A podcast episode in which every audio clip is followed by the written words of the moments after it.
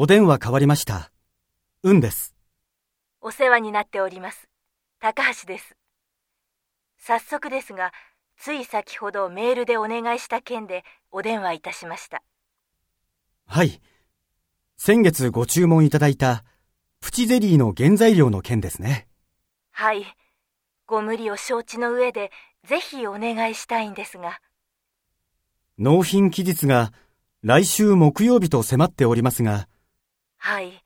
それは承知しているんですが。わかりました。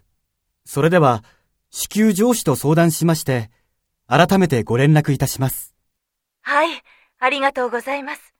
ご連絡をお待ちします。